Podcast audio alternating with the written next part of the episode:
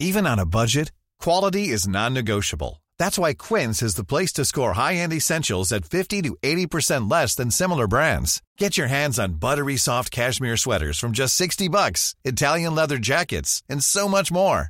And the best part about Quince, they exclusively partner with factories committed to safe, ethical, and responsible manufacturing. Elevate your style without the elevated price tag with Quince. Go to quince.com slash upgrade for free shipping and 365-day returns. Heraldo Podcast, un lugar para tus oídos. ¿No tienes agua? Así es como la Conagua solucionará este problema. Esto es Primera Plana de El Heraldo de México. ¿Llevas mucho tiempo sin agua? Este lunes, el gobierno de la Ciudad de México, del EDOMEX y la Comisión Nacional del Agua presentaron el Plan Integral de Abastecimiento de Agua Potable del Valle de México para solucionar de una vez por todas la falta de líquido vital. Este será un proyecto histórico. Costará 19 mil millones de pesos y durará hasta el 2030 con el fin de garantizar el derecho al agua potable al aumentar el suministro y abastecimiento. El plan es darle mantenimiento y rehabilitación a las diversas fuentes, pues se busca aumentar el suministro de los litros de agua diarios para que los 22 millones de habitantes tengan acceso. Aunque en la Ciudad de México no hay escasez de agua como tal, Claudia Schönbaum explicó que se busca reciclar la de las lluvias, recuperar los servicios ambientales de la cuenca y rescatar ríos como el de los remedios, la presa Madín y el lago de Chalco Chico para ya no sobreexplotar el acuífero. Además, se realizarán obras para rehabilitar el sistema de Lerma, se construirá una planta potabilizadora y de bombeo, y se le dará mantenimiento al sistema Cutzamala, Presas Villa Victoria y Colorines. También se construirá una línea metropolitana para abastecer al oriente de la capital y se ampliará la fuente de Zumpango con nuevos pozos donde se mezclará el agua de lluvia y de agua tratada para construir un humedal en la laguna de Chico, dos plantas de tratamiento y una potabilizadora. ¿Tú qué opinas de todos estos movimientos? Gracias por escucharnos. Si te gusta Primera Plana y quieres seguir bien informado, síguenos en Spotify para no perderte de las noticias más importantes.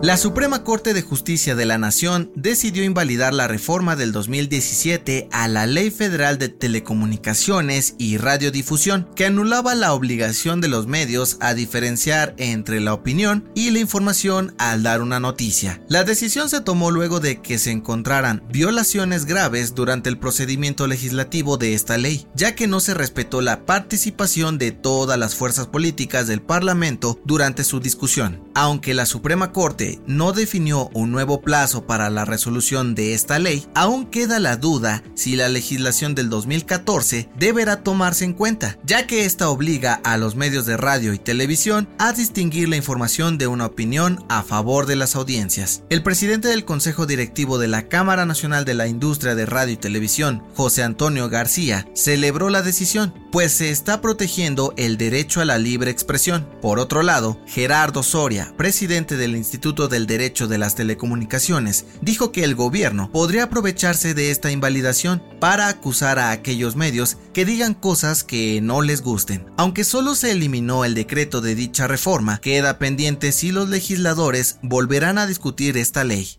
En otras noticias, ¿te tocó el tráfico? Este lunes, más de 24 millones de niños regresaron a clases en todo el país para el ciclo escolar 2022-2023, luego de casi dos años de clases en línea debido a la pandemia por COVID-19. En noticias internacionales, no habrá regreso a la luna. Bueno, por ahora, la NASA canceló este lunes el lanzamiento de la misión Artemis 1 debido a una fuga de combustible en la nave. La agencia espacial anunció que se pospondrá de manera indefinida. Y en los deportes, ¡oh, chulada! La selección mexicana presentó la playera de visitante que usará en el Mundial de Qatar 2022. Es blanca con motivos prehispánicos en guinda. Será estrenada en el partido amistoso entre México y Paraguay de este miércoles.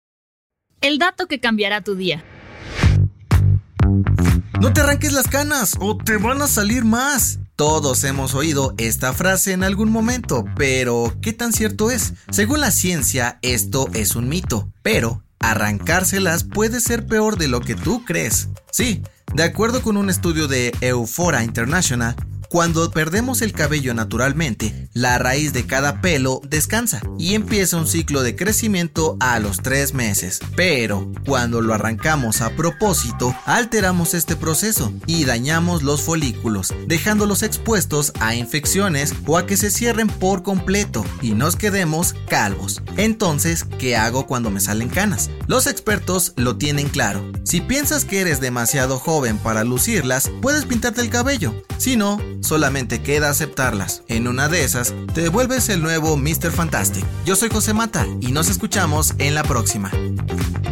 Esto fue Primera Plana, un podcast del Heraldo de México. Encuentra nuestra primera plana en el periódico impreso, página web y ahora en podcast. Síguenos en Instagram y TikTok como El Heraldo Podcast y en Facebook, Twitter y YouTube como El Heraldo de México. Hasta mañana.